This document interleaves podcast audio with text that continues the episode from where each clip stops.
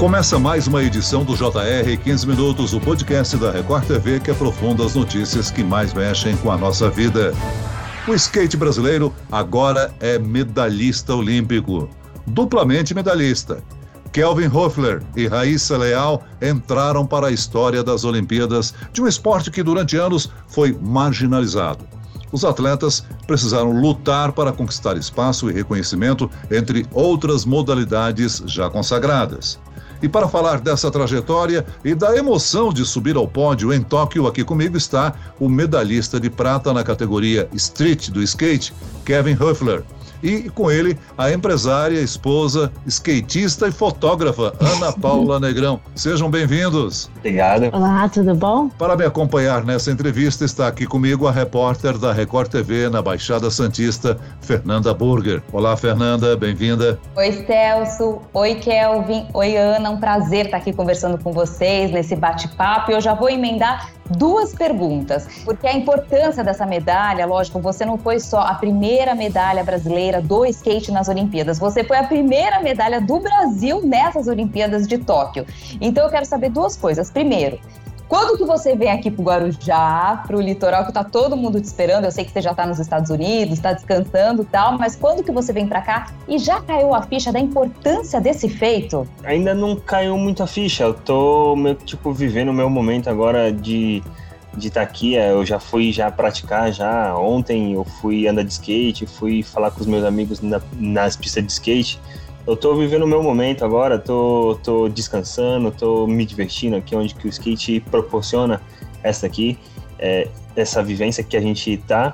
E pro Guarujá não vejo a hora de encontrar minha família, encontrar os meus amigos de infância, sabe? É, eu não, não, vejo a hora de estar tá aí com vocês, sabe? E é, esse daí é um desejo pessoal meu. Parabéns, Kelvin. Você sabe da importância da emoção para todos os brasileiros, o que significa a conquista de uma medalha nos Jogos Olímpicos. Nós sabemos bem como foi a sua trajetória nessa Olimpíada. Torcemos, ficamos preocupados e comemoramos muito ao te ver no pódio com a medalha de prata no peito. Mas e o Kelvin de muitos anos atrás, quando decidiu tentar uma carreira no skate?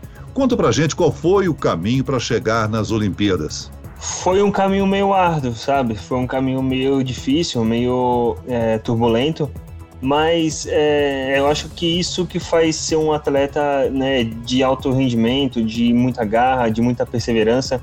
É, não foi fácil, né? Até hoje não é fácil, né? Então, mas é isso que faz ser um, um atleta brasileiro com muita garra e tipo representando o país, né? Então, isso daí tem uma um, uma força a mais, sabe? Até então eu nunca tive essa experiência de representar o meu país né, em umas Olimpíadas, onde que é, foi a primeira vez do skate. Então, é, eu fui com, com unhas e dentes, né, para conseguir essa medalha. Então, eu fico bem feliz de poder levar essa medalha aqui, ó, essa medalha aqui pro, pro Brasil, que essa medalha aqui é nossa, de, de todos os skatistas do Brasil. Agora minha pergunta é para Ana. Ana, uma imagem que ficou bem popular é que o Kelvin, entre uma manobra e outra, ele pegava o telefone e te ligava, né? Eu quero saber o que, que vocês conversavam.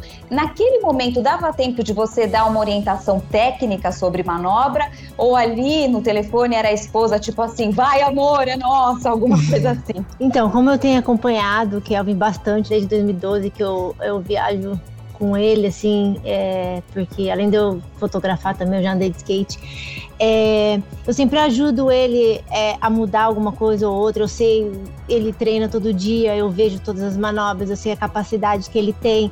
Às vezes ele vai chegar numa competição, vai ter um obstáculo quadrado, um redondo, aí eu sei as manobras que ele pode aplicar no redondo, que ele pode aplicar no quadrado, porque é o ano inteiro vendo o que, que ele faz. Então, tipo, e às vezes ele não consegue dar uma coisa, aí se ajusta. Às vezes ele vai ter que ter uma manobra diferente, aí foi o que eu tava falando com ele. Ele tava, foi para lá com uma ideia e chegou lá, o corrimão era diferente, porque ele só anda, anda na pista alguns dias antes, e aí ele teve que adaptar a manobra diferente. E aí foi onde que nós conversamos, e aí aquela última manobra da final ali, ele não tinha dado nenhuma vez, e ele falou, eu vou dar, vou acertar. Falei, você faz isso o ano inteiro e dá essa manobra. Eu acredito que você consiga. Aí ele foi lá e conseguiu. Eu acho que muita gente gostaria de saber quem é a Ana Paula Negrão, que vai muito além de uma companheira do Kelvin, mas também muito ativa nesse mundo do skate, né, Ana? Então, primeiro, Ana, conta um pouco do seu trabalho pra gente, a sua participação, o Kelvin. Como é que a Ana te ajuda nessa profissão? Que é ser atleta de skate? Eu comecei a andar de skate na minha cidade, que é Ribeirão Preto, na época que não tinha muitas pessoas que andavam de skate, eu era a única menina da cidade, depois foram aparecendo outras meninas. Aí eu me mudei para São Paulo, vim para Califórnia participar do primeiro evento feminino de street que é, existia na época. Eu fui campeã brasileira de skate. Eu fazia uma revista de skate que era chamada Check It Out com umas amigas fotografando. E aí foi aonde que eu conheci o Kelvin. Eu fui numa tour para Roma em 2011 e eu conheci o Kelvin lá. Eu estava a trabalho, fotografando as meninas eu faço parte de equipe técnica. É, todas as meninas que vieram competir nos Estados Unidos passaram pela minha mão, porque é, tipo eu participo de um comitê de meninas onde escolhe as meninas do mundo inteiro para poder participar nos eventos. Então eu sempre tentei colocar as brasileiras, todas as brasileiras que vieram foram indicação minha. Tipo, eu falei, não, essa menina no Brasil anda muito, vocês têm que colocar ela. E aí, tipo, esse, tipo, esse é um trabalho do skate feminino que foi feito por muito, muito tempo. Então, tipo, além de tudo isso, tipo, tem esse trabalho também com o skate feminino. E aí eu conheci o Kelvin, comecei a ajudar ele também. E sempre tentando ajudar o skate em geral. Eu conheci a Ana Paula lá em, em Roma, mas eu já admiro ela já faz muitos anos, né? Por causa que eu eu, eu tinha acompanhado bastante o trabalho dela como fotógrafa, né? Então eu tinha como uma inspiração e uma, e uma ídola, né? Pra, pra, é pra mim, sabe? Tipo, eu falei, caramba, ela faz foto de skate, uma das melhores fotos do, do, do cenário do skate, sabe? Então eu falei, caramba, ela é a pessoa que, tipo, eu me inspiro, né, na fotografia.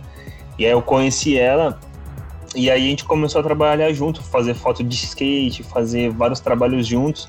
E aí ela me tornou, é, ela tornou técnica, tornou esposa, tornou fotógrafa, fotógrafa tornou, tornou, tornou tudo. Então ela é, agradeço muito a ela. Agora, Kelvin, você é aqui do litoral paulista, guarujaense, você sabe que aqui no litoral, em qualquer pracinha, mesmo sem rampa, tem um garoto ou uma garota fazendo as suas manobras, né? Vou até te fazer uma confissão pessoal, porque eu tenho um sobrinho de 7 anos que está no segundo skate, o Pedro, lindo.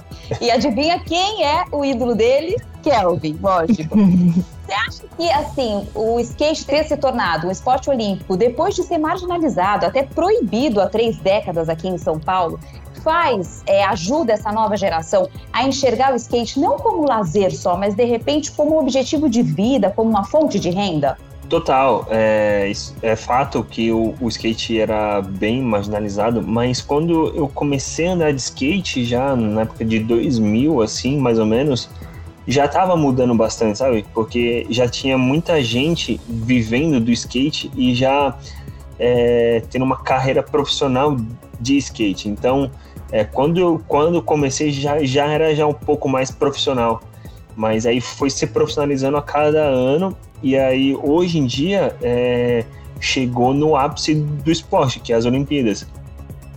Então é, essa parada de marginalização, marginalizar o skate já, já, já foi no passado. Então hoje em dia não existe. Então, é, eu fico feliz que o seu sobrinho, né, anda de skate, ele tem eu como referência, e eu acho que pro skatista, que nem eu, eu eu tenho um ídolo que é o Bob e o Tony Hawk. Eu acho que a melhor forma de inspiração para um skatista se tornar um atleta é inspirar o outro. Então, eu inspirando o seu sobrinho, acho que é a melhor forma que eu posso passar, sabe? Tipo, a melhor mensagem que eu posso passar. É exemplo, né? Então, falando disso, a gente tem que falar também de Raíssa, gente. Essa menina de 13 anos, medalha de prata, né? Conquistou tanta coisa além dessa medalha, né? Essa conquista representa muito mais coisa. E lógico, outras skatistas mulheres também que representaram muito bem o Brasil, a Letícia, a Pamela, Ana, o que, que a participação dessas mulheres no skate representa para o mundo? Não é só a medalha, né? É o skate feminino ali muito bem representado. É muito gratificante de ver uma mulher lá é, andando de skate ganhando uma medalha olímpica, uma menina de 13 anos que está ali com muita garra e ela é, nos representa. Eu acredito que não só quem anda de skate ou quem não anda de skate, o sonho dela, ela foi, lutou e realizou. Então, tipo, como mulher, mãe, filha, tipo, ela inspira todas as mulheres do mundo. Kelvin, já que nós estamos falando de atletas, a Pamela Rosa é uma amiga de longa data da turma, não é mesmo? Tanto que vocês estavam torcendo um para o outro durante as provas. Ela era uma das favoritas e apenas depois da apresentação revelou que competiu lesionada. Tamanha era a vontade de participar da Olimpíada. Eu tenho certeza que todo mundo foi levado ao limite lá em Tóquio. Conta pra gente como era o clima da Vila Olímpica e como foi a sua adaptação ao fuso e como isso influenciou no seu condicionamento físico lá. É, eu tenho uma amizade muito boa com a Pamela. É, eu conheço ela desde criança, então é, a gente tem uma afinidade muito boa. É, ela competiu lesionada, infelizmente. A gente estava treinando junto aqui na Califórnia e aí ela lesionou com a gente, né, praticando, treinando é, intensamente para as Olimpíadas e ela foi lesionada, conseguiu recuperar, mas só que ela não estava 100%. 100%. E lá os obstáculos eram bem grandes, sabe? Tipo, uma escadaria muito grande, era um, uma pista de muito impacto. E isso daí, é, é com o pé dela, ela não estava aguentando tanto esse impacto. Então, ela não conseguiu aguentar esse impacto, infelizmente. É, porque até então, no, no Brasil, a gente não tem aquela é, estilo de pista, né? Que era muito grande, com, com muitos obstáculos. E a gente foi meio difícil de se adaptar. Mas é, em questão de Vila Olímpica, foi é, uma, uma experiência muito boa, sabe? Uma experiência que eu nunca tinha passado de é, poder é, conhecer os outros países, sabe? Tipo, poder falar com o pessoal da, de Togo, sabe? Tipo, um pessoal que tipo, eu nunca. Meu, que eu vi na, no meu livro de história, sabe? Então é uma coisa muito legal. Emoção diferente, né? Agora, para a próxima semana, nós temos ainda mais seis brasileiros que podem nos dar medalhas no skate, dessa vez na modalidade Park. Todos, aliás, bem posicionados no ranking mundial. Conta pra gente, o Kelvin, qual a diferença do street pro park e quais são as suas apostas? A minha aposta é pro seis, eu tô torcendo pro Brasil, independente. É, eu, eu, eu, sou Brasil. Eu espero que os três né, ficam a medalha de ouro, prata e bronze. Essa é a verdade mas é, eu sei que vai estar tá, que vai estar tá difícil.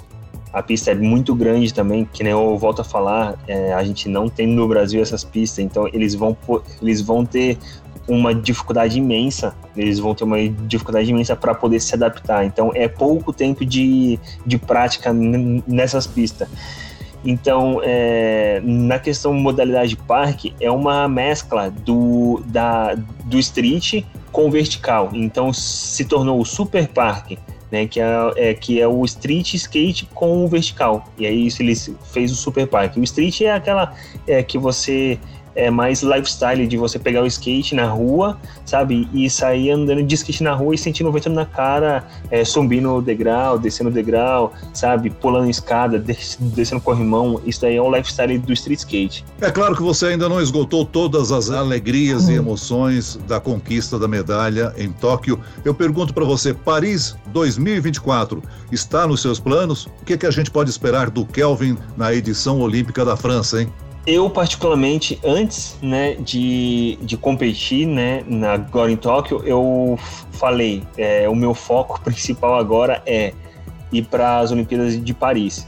Antes de ganhar medalha, antes de tudo, porque eu gostei da sensação e da vibe, sabe? Tipo, eu gostei da Vila Olímpica, gostei de, de tudo que estava acontecendo nas Olimpíadas, sabe?